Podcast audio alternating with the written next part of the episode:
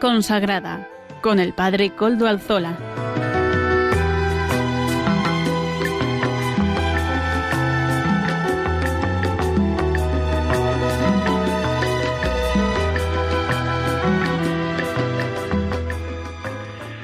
Buenas tardes amigos, hoy es jueves y son las 5 de la tarde, una hora menos en las Islas Canarias, bueno, 5 y un minuto marca mi reloj. Es por tanto la hora de vida consagrada en Radio María. Así que feliz tarde en este 4 de julio de 2019. En mi diócesis de Bilbao, en la que estoy ahora, porque ya saben que emitimos desde Algorta, desde la parroquia del Redentor de Algorta, es hoy día de fiesta, fiesta de San Valentín de Berriochoa, copatrono de nuestra diócesis, obispo y mártir, misionero en Vietnam, dominico, por tanto también él consagrado. Y les saluda, como siempre, con sumo gusto y agrado, el Padre Coldo Alzola, Trinitario. Estaré con ustedes durante este tiempo compartiendo los siguientes contenidos que ahora les voy a relatar. Comenzamos, como siempre, dando voz a los pastores de la Iglesia, los obispos, Hoy contamos en la sección de la editorial con el obispo de Mondoñedo, Ferrol, don Luis Ángel de las Heras, miembro de la Comisión Episcopal de Vida Consagrada. Él nos irá ya acabando el documento Vultum Dei Querere del Papa Francisco. Contaremos también con un testimonio de lo que se llama misión compartida. Daniela García Ocejo, en la diócesis de Santander, es una joven voluntaria en el penal del Dueso, es decir, y allí está haciendo su apostolado con diversos religiosos, siendo ella también miembro de una familia espiritual. Y finalmente, el padre David nos presentará el Evangelio del domingo. Ya saben, siempre nos pone en conexión con la liturgia que vamos a celebrar este domingo. Y como siempre les digo, se pueden ustedes poner en contacto con el programa con un servidor directamente por medio del correo electrónico de este programa. Ya saben cuál es, vida consagrada arroba radiomaria.es. Vida consagrada todo en minúscula y todo seguido, vida consagrada arroba. Ustedes pueden escribirme a este correo y yo mismo les contestaré. Y además pueden hacer alguna interacción durante el programa también. Sin más, Amigos y hermanos, comenzamos con don Luis Ángel de las Heras, obispo de Mondoñedo, Ferrol. Adelante. Buenas tardes, espero que hayáis comenzado bien el verano. Este jueves vamos a comentar el artículo 8 de la conclusión dispositiva de nuestra ya conocida y apreciada Constitución Vultum Dei Querere, promulgada por el bien de las monjas contemplativas y por tanto de toda la Iglesia. El texto de hoy señala las circunstancias que se deben dar para favorecer una vida personal y comunitaria que garantice experimentar consecuentemente la vocación contemplativa. Número suficiente de hermanas, que junto a las más veteranas haya también algunas más jóvenes, que entre todas haya vitalidad para todo, es decir, vitalidad para vivir y transmitir el carisma, para organizar la formación y el gobierno, vitalidad para celebrar una liturgia digna y de calidad, vitalidad para desarrollar una vida fraterna auténtica que ayude a todas las hermanas y, por supuesto, vitalidad para crecer en una espiritualidad encaminada a la santidad.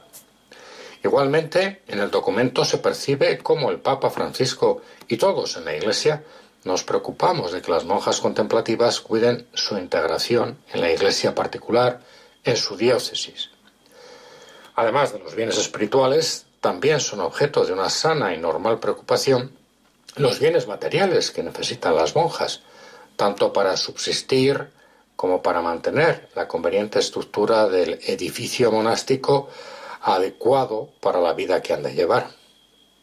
En caso de dificultades serias, si es preciso, la Iglesia prevé medios para llevar a las monjas bien para revitalizar un monasterio o bien para encaminarlo hacia su supresión.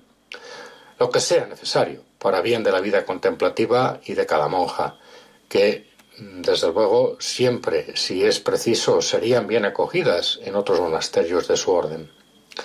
Para organizar adecuadamente estas ayudas, se han impulsado tanto en la Constitución Bulton de Querere como en la Instrucción Cor Orans las afiliaciones a otros monasterios y las federaciones. no es algo nuevo. Ya lo manifestó el Sínodo sobre la vida consagrada, recordando a su vez las recomendaciones de Pío XII y del Vaticano II, tal como señala San Juan Pablo II en la exhortación postsinodal Vita Consecrata, cuando dice en su número 59, se han de favorecer también las asociaciones y federaciones entre monasterios, recomendadas ya por Pío XII y por el Concilio Ecuménico Vaticano II, para custodiar y promover los valores de la vida contemplativa. En efecto, sigue diciendo Vita Consecrata, tales agrupaciones, salvando siempre la legítima autonomía de los monasterios, pueden ofrecer una ayuda válida para resolver adecuadamente problemas comunes como la oportuna renovación, la formación tanto inicial como permanente, la mutua ayuda económica y la reorganización de los mismos monasterios. Fin de la cita. En todo caso, los procesos de cambio para mejorar los acompañará la Congregación para Institutos de Vida Consagrada y Sociedades de Vida Apostólica. Hermanos y hermanas, amigos, amigas, necesitamos a la vida contemplativa la necesitamos y hemos de procurar que responda a la llamada de Dios en las mejores condiciones. Las contemplativas, desde su soledad y silencio, mediante la escucha de la palabra de Dios, en el culto divino, con la oración, con el sacrificio con la comunión del amor fraterno, son para todos un testimonio muy especial del amor de la Iglesia por el Señor y contribuyen al bien y al crecimiento de todo el pueblo de Dios. De este modo, las comunidades de contemplativas son como ciudades puestas sobre un monte, como luces en el candelero. Son para todos una imagen de la meta hacia la que caminamos cada cual desde la vocación que ha recibido, pero todos juntos en comunión de vida y misión. Además, la vida de comunidad de un monasterio, con su trabajo y su oración cuidada, constituye un signo de esperanza en el que nos alentamos y nos inspiramos para establecer unas relaciones enriquecedoras con Dios y con los hermanos, relaciones que van cambiando el rostro sufriente de este mundo hasta que llegue a estar instaurada la plenitud del reino de Dios con la verdad, la justicia y la paz. Pedimos a las contemplativas que oren por nosotros y lo hacemos también nosotros por ellas, pues toda la comunidad cristiana, pastores, laicos, personas consagradas, todos somos responsables de esta vida consagrada. Que disfrutéis de un buen verano en el que ojalá podamos todos dedicar un tiempo a la contemplación que renueve nuestro espíritu cristiano. Buen programa y buena tarde.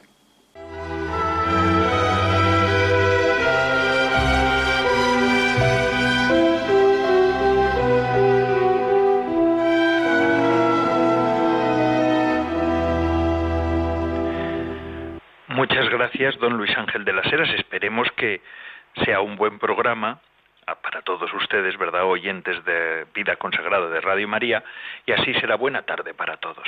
Al comienzo del programa les decía que íbamos a hablar hoy de la misión compartida. Tenemos el gusto de hablar con, que está al teléfono, con Daniela García Ocejo. Buenas tardes, Daniela. Hola, ¿qué tal, Collo? ¿Qué tal está? Bien, ¿qué tal estás? Bien. Muy bien, muy bien, todo bien. Quizá un poco nerviosa porque creo que es la primera vez que hablas en la radio, ¿verdad? Exactamente.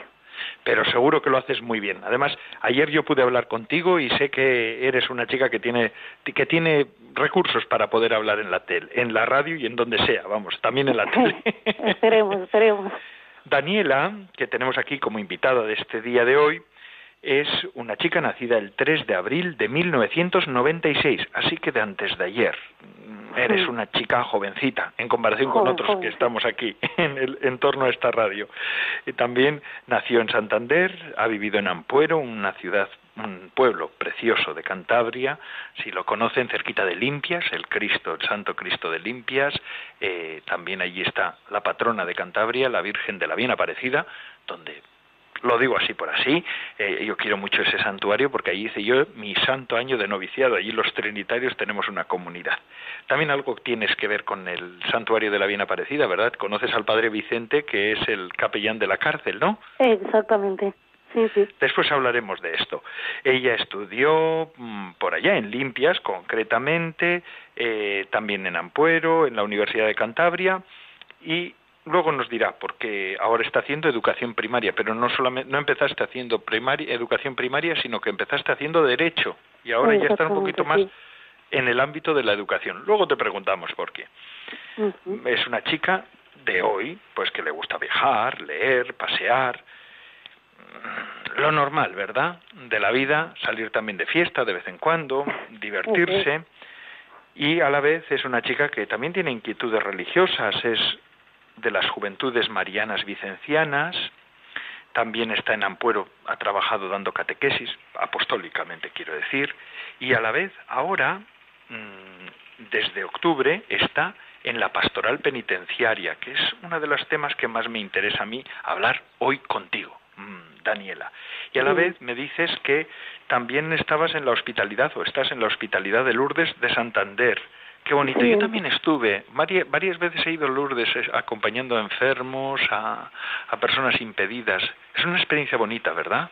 Es muy bonita, sí. Este año ha sido mi primer año, pero, pero muy bonito, sí. Espero que el primero de muchos. El primero de muchos, eso es. Hay además gente que lleva años, años y años yendo anualmente a Lourdes acompañando a enfermos. Para ellos suele ser también un momento muy fuerte. Yo recuerdo en la hospitalidad a la que, con la que yo iba que a los enfermos es un tiempo precioso para ellos. Están esperándolo durante todo el año, ¿no es así? Sí, es así, es así. Y también estás en el grupo Acuna, que es un grupo que os reunís en la Catedral de Santander todos los martes a las ocho y media de la tarde para hacer adoración al Santísimo. Qué interesante. Eso también es muy, muy interesante, de verdad. Eh, así que Acuna se llama el grupo. ¿Por qué? Acuna, sí. Bueno, pues lo de Acuna me lo explicó el, el amigo mío que me metió en ello, pero como que él tampoco lo tenía muy claro y no se lo explicaron bien, así que no lo puedo decir Mm, muy bien, la verdad. Supongo que tendrá que ver con el Rey León Akuna Matata, ¿no? Hombre, eso, eso dije yo, pero la verdad que no lo sé.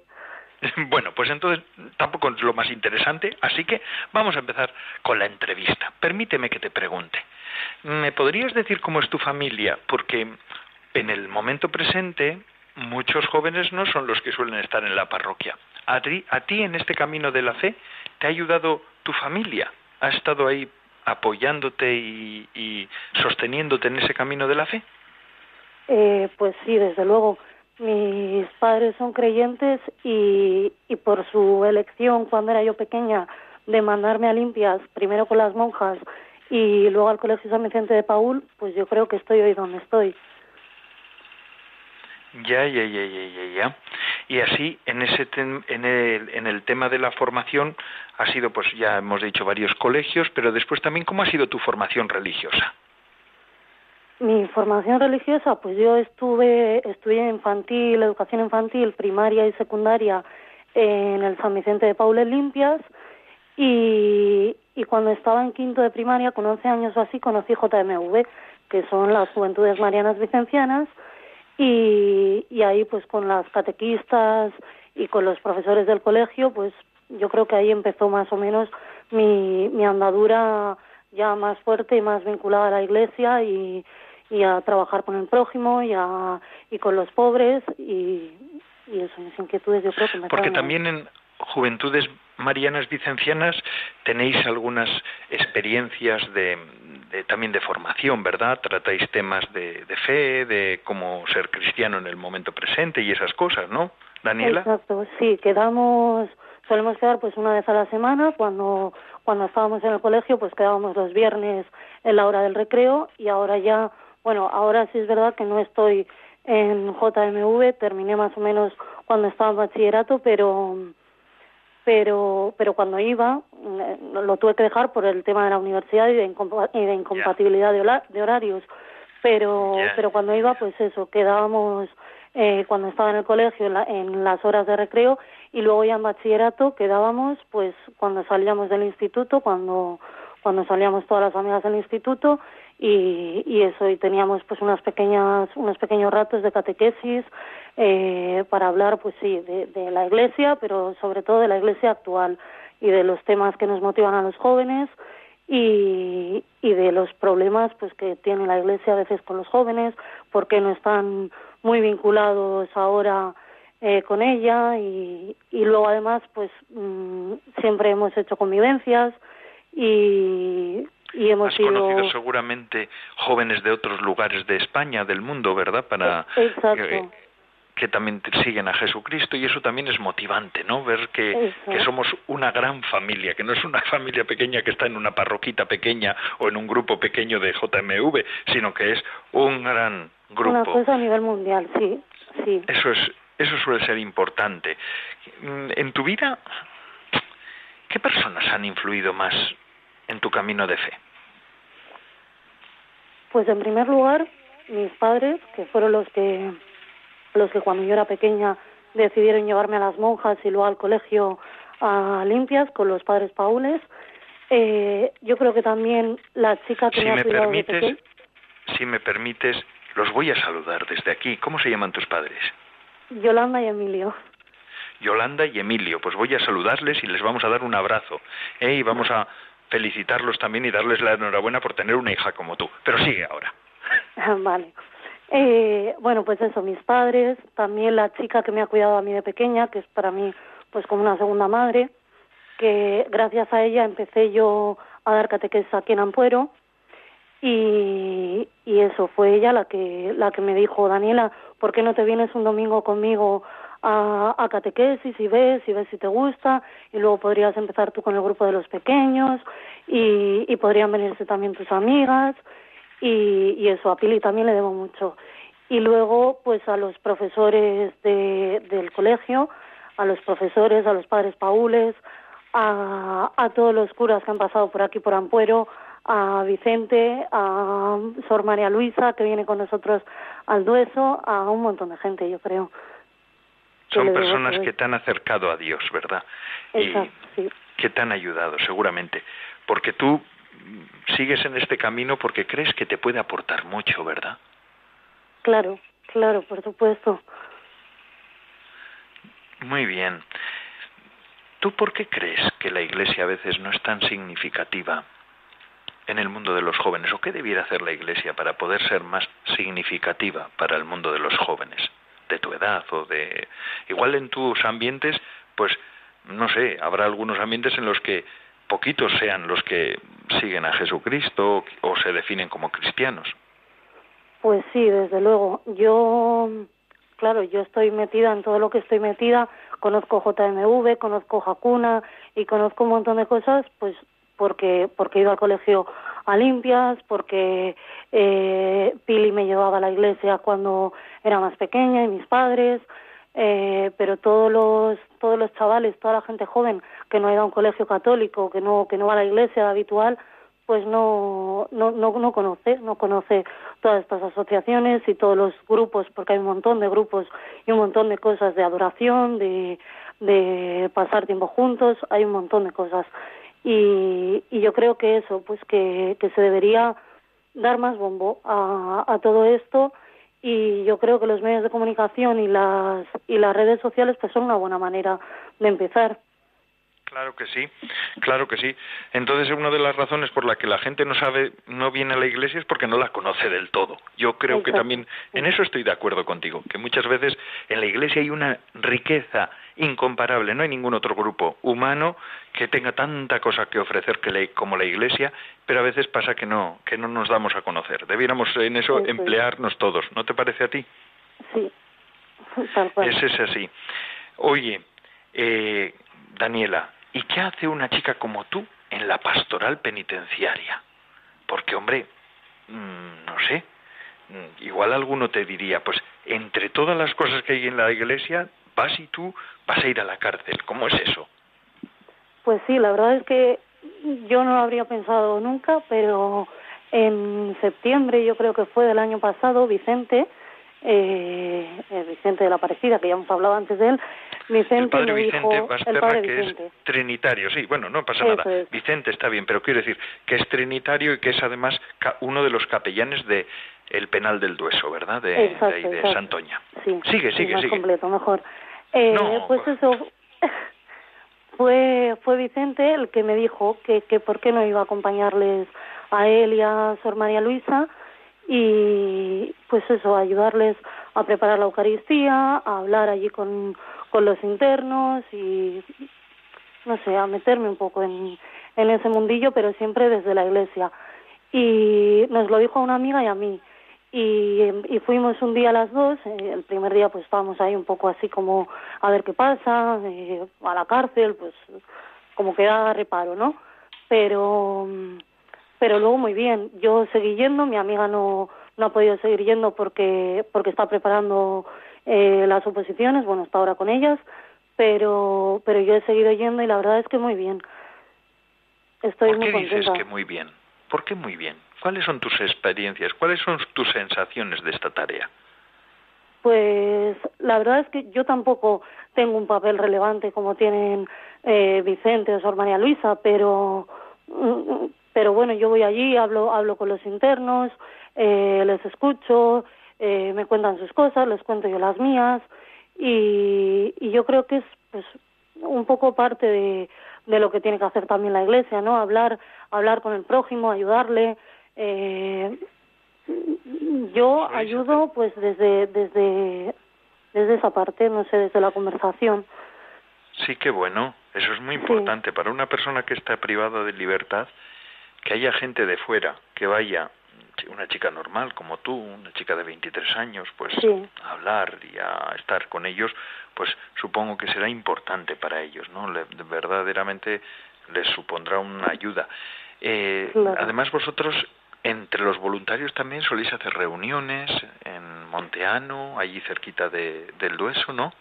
Eso es, quedamos el tercer sábado de cada mes y tenemos una reunión pues de un par de horas más o menos y, y siempre suele venir pues algún funcionario, algún psicólogo, algún jurista, alguien pues a, a ponernos también un poco al día de, de, de lo que pasa en, en la prisión, de, de cómo podemos ayudar, de lo que podemos hacer y, y luego terminamos así con una merienda y la verdad es que es muy muy gratificante. Aprendemos, yo creo que aprendemos unos de otros y, y todos nos quedamos con algo y, y eso pues, pues favorece bueno. luego a los internos y, y a todo el que a todo con el que hablamos. Además sois personas de muy diversos a- a- eh, tramos de edad, ¿verdad? Porque tú eres joven, pero también hay personas ya de más edad que también van a la- al dueso. Eso también será enriquecedor, yo creo. Sí, sí, la verdad que sí, claro, cada uno aporta, pues bueno, con su edad y con sus experiencias lo que puede. Yo, pues ahora mismo no mucho, pero, pero sí ¿Cómo es verdad no? que hay gente, pues, que hay, hay gente, ¿Cómo que no? hay gen- ¿Cómo que no? Bueno. Daniela, si a mí me lo ha dicho Vicente, que por eso también te llamaba. Si me dice, es, es la alegría de la huerta también, Daniela. Bueno, alegría, eso sí que puedo aportar, pero bueno, no sé yo si mucho más.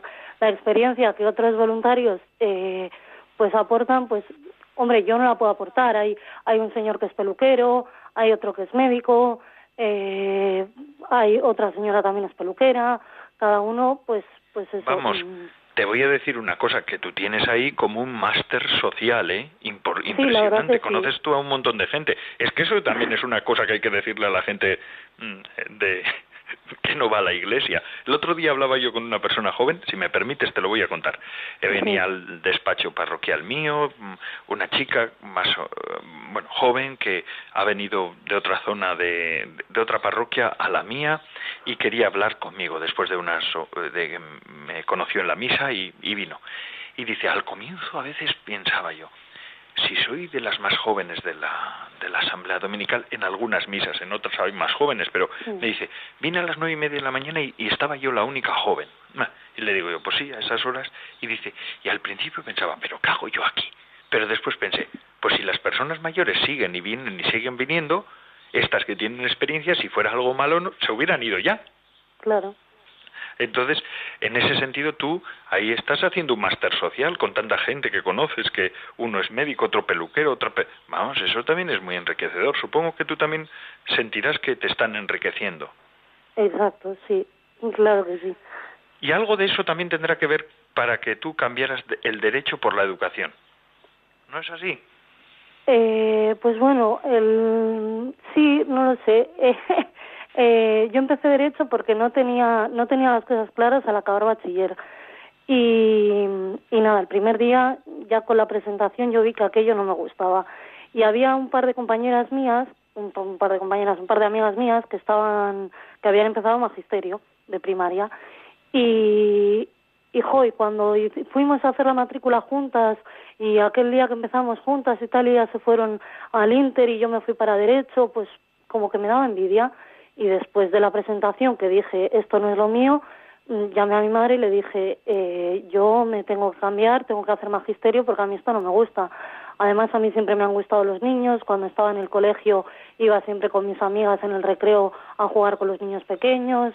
Y, y, la verdad es que cuando acabé cuarto de la ESO, los profesores en el, en el boletín, junto con las notas, me pusieron que, que me veían en el ámbito de la educación. Y yo creo que pues fue una mezcla de todo, de eso, de, de ver a mis amigas en magisterio, de lo que habían dicho mis profesores y de yo darme cuenta de, de que sí, de que eran los niños y la educación lo que me gustaba, eh, lo que hizo que decidiera cambiarme de, de derecho a magisterio, sí. Yo creo que has hecho muy bien, ¿eh? Yo creo que también. también se puede hacer mucho bien como abogado, pero si verdaderamente tu lugar está en la enseñanza, ese, además yo creo que tú tienes actitudes y aptitudes para ello. Y en todo este tema de la cárcel, si me pudieras decir así, para acabar la entrevista, ¿qué has aprendido de, de este casi un año que llevas haciendo esta tarea? Pues yo creo que que, para los hombres y para las mujeres que están ahí en el Dueso, bueno, en el Dueso y en cualquier en cualquier centro penitenciario. Lo más importante es que eso, que haya gente que esté dispuesta a ir allí, a hablar con ellos, a, a escucharles, a entenderles. Y, y yo creo que eso, que me quedo con eso, porque cuando voy y hablo con ellos y, me sonríen y me cuentan sus cosas, me dicen gracias, eh, gracias, pues es agradecer, ¿no? Eso, lo que decíamos, el estar privado de libertad y que venga alguien de fuera y esté un rato y charle y, y tal, yo creo que con eso, con eso me quedo, que, que una simple conversación que para mí pues puede ser nada, mm, a ellos les ayuda y con eso me quedo y contenta. Sí, sí, sí, claro que sí. Es, es, es importantísimo, ¿verdad?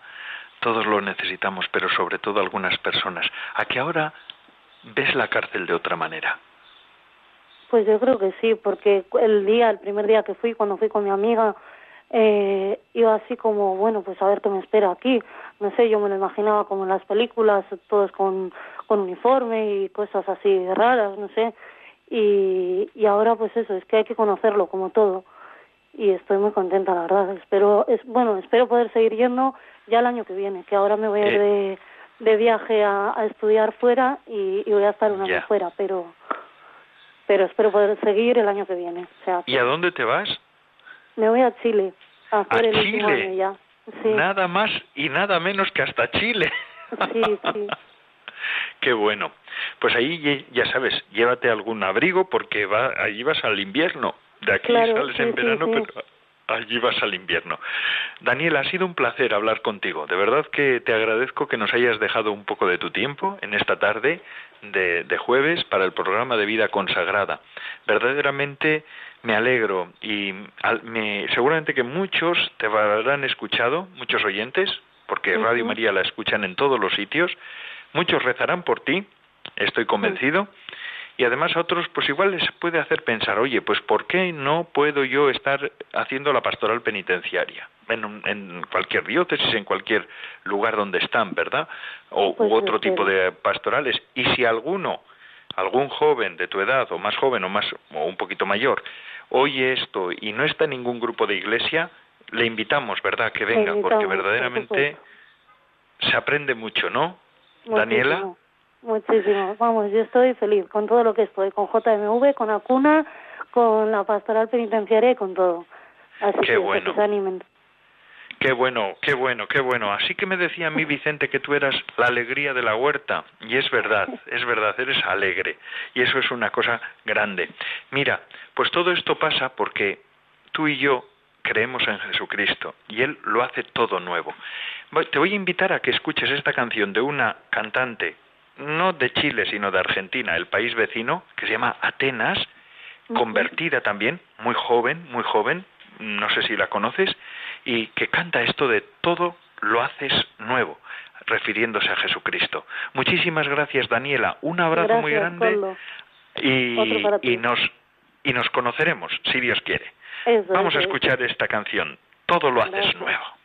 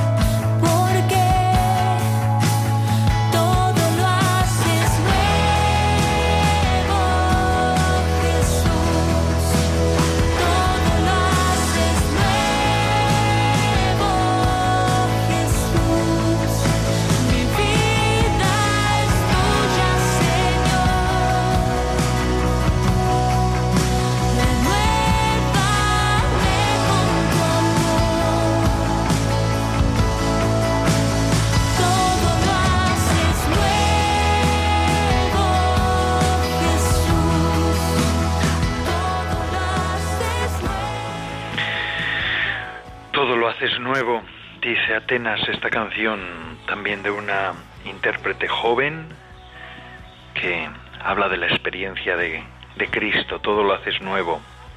La entrevista con Daniela, ¿verdad? Daniela García Ocejo nos ha servido para darnos cuenta de que también siendo muy joven se puede hacer mucho. Y que verdaderamente, y es lo fundamental, Cristo lo hace todo nuevo y hace que las vidas de las personas se enriquezcan. La iglesia es algo bueno. Madre mía. y que y que ahora se dificulte tanto el apostolado y la pastoral. Si es que una vida que es tocada por Cristo es verdaderamente algo que sale enriquecido. También esta entrevista a Daniela García me lleva a reflexionar sobre un tema que se nos ha presentado, es decir, el tema de la misión compartida. Daniela y otras personas están en misión compartida con varios consagrados y consagradas en la cárcel del Dueso. Es que los religiosos y las religiosas tenemos que trabajar con los laicos. La vida consagrada, en la expresión concreta de cualquier instituto que sea, tiene su origen en, en su origen el don de un carisma, ¿verdad? Una gracia, una forma particular de comunicación de Dios a un sujeto para el servicio a la Iglesia y al mundo en el seguimiento de Jesús. Es decir, nuestros fundadores recibieron un carisma. Dicho carisma es algo ah, dado a una persona o a un pequeño grupo que lo ofrece a la comunidad eclesial para hacerlo productivo para toda la Iglesia. Normalmente esto da origen al surgimiento de los institutos de vida consagrada, fundados para proseguir en el tiempo la obra que el Espíritu había comenzado. Dicha continuación se realizaba hasta no hace mucho tiempo prácticamente de forma única a través de los cristianos que se sentían llamados a formar parte de ese instituto, de esa orden, de, de esa congregación, de ese instituto de vida consagrada. La situación ha cambiado en las últimas décadas, gracias a Dios. Los institutos de vida religiosa, desde el Concilio Vaticano II y especialmente a partir de los 80, han, sido, han ido incorporando a sus reflexiones, debates y textos legislativos declaraciones sobre lo que se ha llamado misión compartida, lo que está haciendo Daniela en el Dueso. La exhortación apostólica posinodal, Vita Consecrata, de 1996, el año en el que nació Daniela, fue el primer texto del magisterio en que apareció dicha formulación. Debido a las nuevas situaciones, dice el texto, no pocos institutos han llegado a la convicción de que su carisma puede ser compartido con los laicos. Estos son invitados, por tanto, a participar de manera más intensa en la espiritualidad y la misión del instituto mismo. En continuidad con las experiencias históricas de las diversas órdenes seculares o terceras órdenes, por ejemplo, nuestro instituto, mi orden, que tiene más de 800 años de historia, desde el comienzo ha tenido laicos asociados, y como la mía, otras. Se puede decir que se ha comenzado un nuevo capítulo, rico en esperanzas, en la historia de las relaciones entre las personas consagradas y el laicado. Esto dice Vita Consecrata. Posteriormente, otro documento magisterial, en el 2007, la Congregación para la Educación Católica elaboró un importante documento titulado Educar juntos en la Escuela Católica. Misión compartida de personas consagradas y fieles laicos, donde se decía, entre otras cosas, el poder compartir la, misma misión educativa en la pluralidad de personas, de vocaciones y de estados de vida es, sin duda, un aspecto importante de la escuela católica en su participación en la dinámica misionera de la Iglesia. En nuestros días esta expresión ha sido reformulada y profundizada y así suele hablarse ya de compartir carisma y misión, no solamente qué hacer, sino también el mismo carisma. Son los institutos de vida religiosa, particularmente los que conocemos de vida activa, y más en concreto los dedicados a los campos de misión, los que han, han, ido popularizando y llenando de contenido esta expresión que queremos, que, que tendríamos que analizar. ¿Cuál es? Pero ¿cuál es la raíz de la misión compartida? ¿Y por qué se da en la Iglesia? En la base de la misión compartida se encuentra el redescubrimiento de la eclesiología de comunión, que es la eclesiología del Vaticano II. La Iglesia no es primeramente y primariamente un conjunto de grupos cristianos que se encuentran claramente delimitados y clasificados en estados de vida distintos, sino que la Iglesia es ante todo una comunidad, una comunión. Los elementos que nos unen a todos los cristianos son mucho más determinantes de los que nos diferencian. En primer lugar, nos une la vida, una vida, de, una vida en cristiano que nos hace a todos corredores en la misma carrera.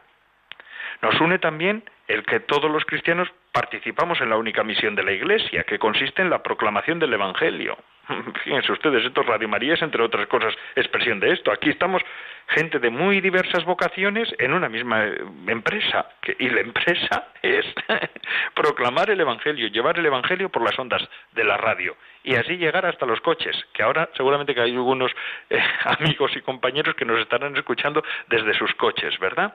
Eso es la misión católica. Y por eso tenemos que estar unidos todos, consagrados, laicos, sacerdotes, mm, religiosos, religiosas, todos estamos en una misma misión. Y esto es lo más grande. Y ya digo, Radio María es expresión de esto. Sí, todos somos Radio María. Escuchen ahora, por medio de, esta, de este aviso que damos, cómo pueden ustedes también ayudar a esta misión compartida en Radio María. El Concilio Vaticano II nos enseñó que el misterio del hombre solo se esclarece en el misterio del Verbo encarnado.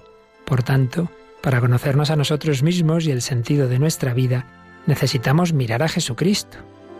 Sin embargo, son muchas las personas que por no conocer al Señor viven sin sentido ni esperanza y a las que queremos que llegue la buena noticia a través de Radio María.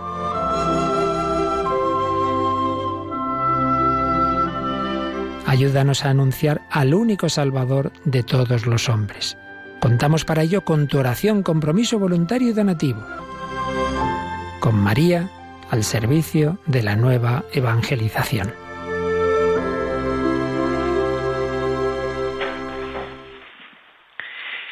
Ya casi casi estamos acabando el programa. Ya ven ustedes que siempre nos pasa lo mismo, que al final nos faltan minutos. No, no nos faltan. Los empleamos bien. Vamos a escuchar ahora el Evangelio del Padre David. El Evangelio no del Padre David, sino el Evangelio del domingo comentado por el Padre David. Adelante, Padre David. Buenas tardes, amigos de Radio María. Este próximo domingo, día 7 de julio, en la iglesia celebramos el decimocuarto domingo del tiempo ordinario. Vamos a escuchar el Evangelio de ese día que está tomado de San Lucas y dice así. En aquel tiempo designó el Señor otros setenta y dos y los mandó delante de él de dos en dos a todos los pueblos y lugares a donde pensaba ir él. Y les decía, la mies es abundante y los obreros pocos. Rogad pues al dueño de la mies que envíe obreros a su mies. Poneos en camino, mirad que os envío como corderos en medio de lobos.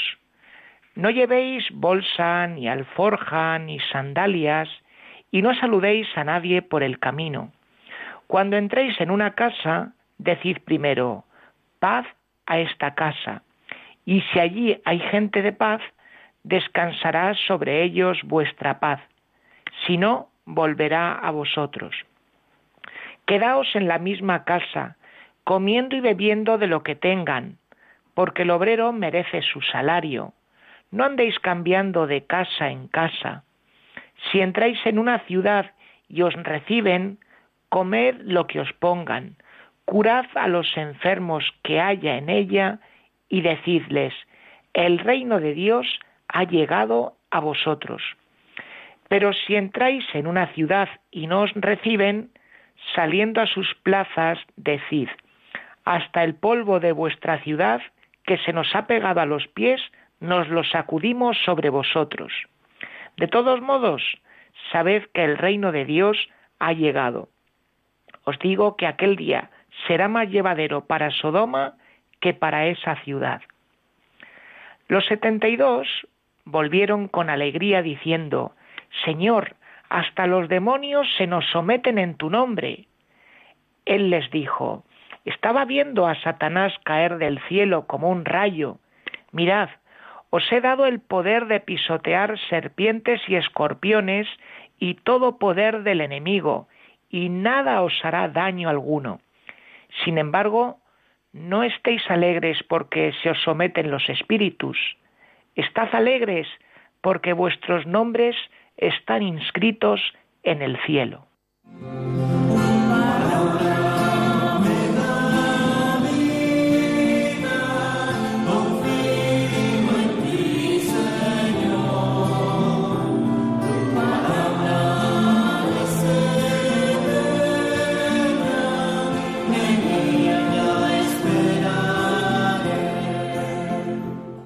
Amigos oyentes, acabamos de escuchar este fragmento del Evangelio de San Lucas que se encuentra en el capítulo 10 y que es la continuación del Evangelio del domingo pasado.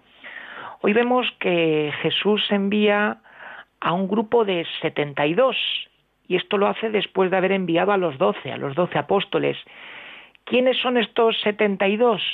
Bueno, pues estos 72 son la imagen eh, es una imagen que representa a todos los pueblos de la tierra existentes en la antigüedad. De hecho, si uno va al libro del Génesis, al capítulo 10, pues puede ver que allí se nombran a 72 pueblos distintos. Luego, cuando Jesús envía 72 para ir a anunciar el reino de Dios, se nos está diciendo que el Evangelio, que el cristianismo es algo que no es solamente para un grupito de gente selecta o gente como podía ser en el siglo I, gente procedente del judaísmo, sino se nos está diciendo que el cristianismo es tanto para judíos como para los pueblos paganos, es para todos. Y vemos que estos 72 el Señor los envía de dos en dos. ¿Por qué de dos en dos? Pues es una forma en la que se nos expresa que los envía en comunidad y también se nos está diciendo que el Evangelio que uno no lo anuncia a título personal, sino que lo anuncia comunitariamente, es decir, representando a la comunidad, a la Iglesia. ¿Qué sucede? Pues que para ir a la misión hay que prepararse. Uno no puede salir de nuevas a primeras. Y se nos dice que la mejor manera de prepararse es haciendo oración, eso que se nos dice de rogad al dueño de la mes que envíe trabajadores a su mies. Esto es como una forma de decir, muchachos, vosotros que sois enviados para ir a anunciar el Evangelio, antes tenéis que rezar para sentiros mentalizados de que vosotros sois enviados, que sois como los que van a trabajar en la mies y si sois enviados y vais a trabajar en la mies, no podéis hacerlo de cualquier manera. Lo tenéis que hacer sobre todo sintiéndoos discípulos, en conexión con el Maestro y sobre todo pues viviendo el amor, la ternura, la acogida, para predicar no solamente con las palabras, sino también con la propia vida. Luego se nos dice que los envía el Señor como corderos en medio de lobos. ¿Qué quiere decir esto? Pues también nos tenemos que remontar a la cultura de entonces. Eh, los rabinos, en el tiempo de Jesús y antes, decían que el pueblo de Israel era como un corderillo rodeado de setenta lobos, es decir, de todas esas naciones que no eran de raza judía. Luego el Señor le está diciendo que tienen que adentrarse no solamente en lo que es la zona de confort, en el mundo conocido, en el mundo del judaísmo, sino en un mundo que es completamente distinto, al cual pues muchos lo sienten como los lobos. Esta es una interpretación, la otra es eh, diciendo que el ir a la misión pues que es algo que no va a ser fácil y que se van a encontrar pues con muchas personas que les plantean dificultades. ¿Y qué medios hay que tener para ir a la misión? ¿Qué equipaje? Pues el Señor les dice que no se preocupen mucho ni de dineros, ni de alforjas, ni de sandalias, ni nada de eso, sino que la mejor herramienta que ellos van a tener para poder ir a la misión es su propia persona y el anuncio de la palabra de Dios. Eso es lo principal, es el tesoro que ellos llevan.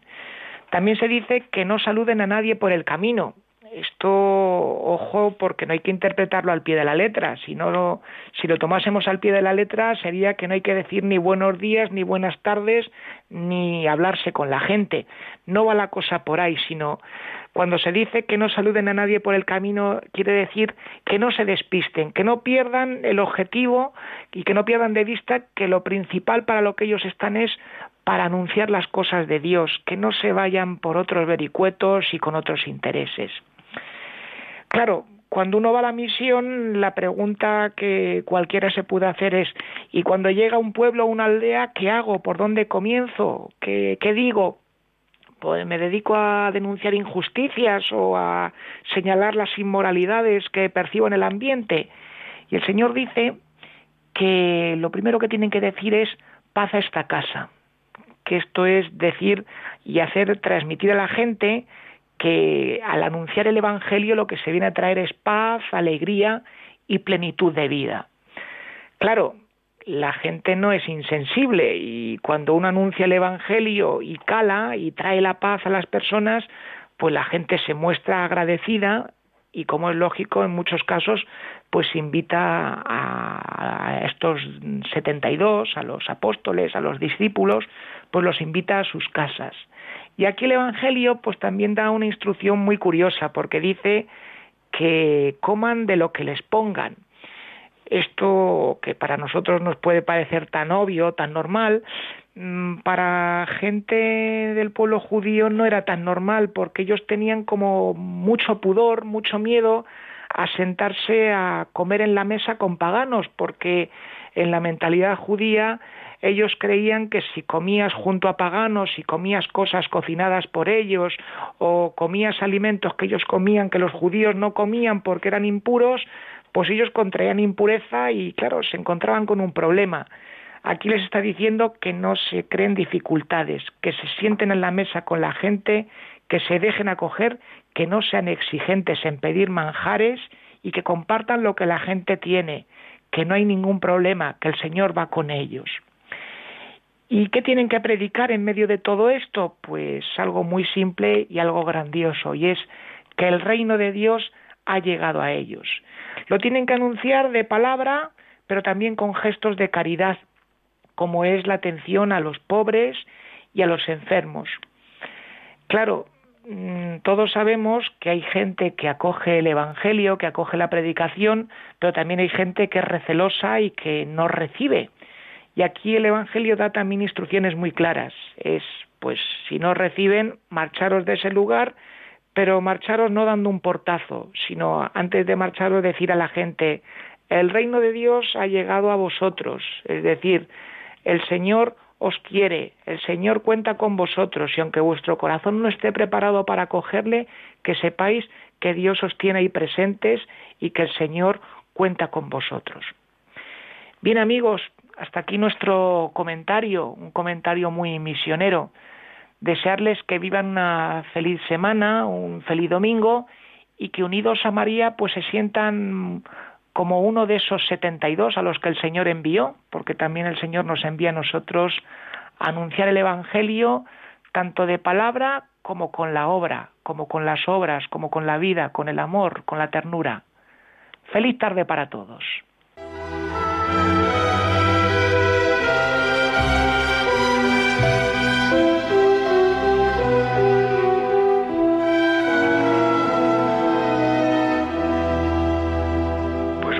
Gracias, Padre David. Siempre nos pone eso, ¿verdad? En el disparadero ya, mirando el domingo, mm, los 72, porque entre los 72 entramos nosotros también.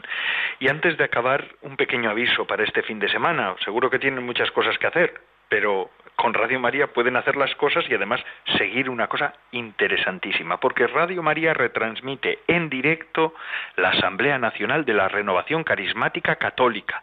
Ensancha tu tienda, no temas. Esto es Isaías 54, 2, 4. Es el lema de este año.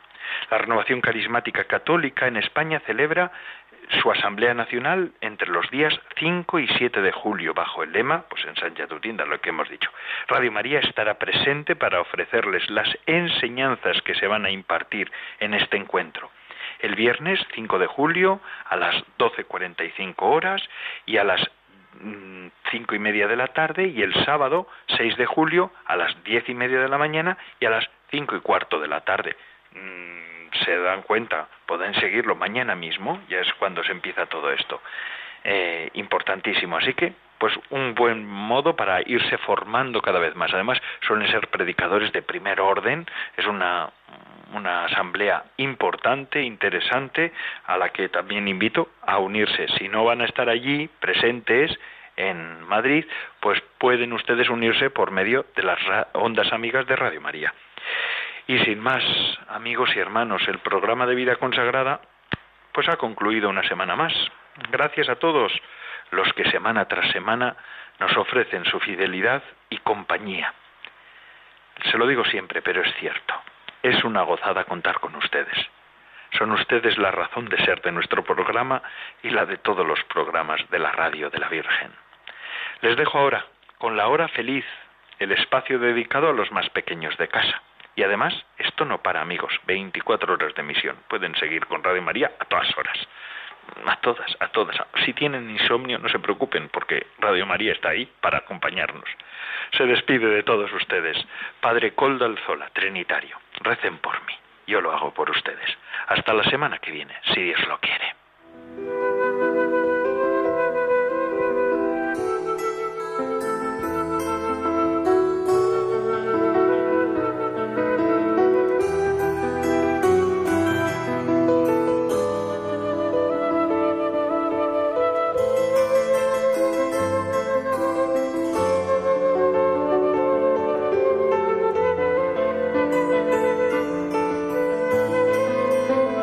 Viva consagrada con el Padre Coldo Alzola.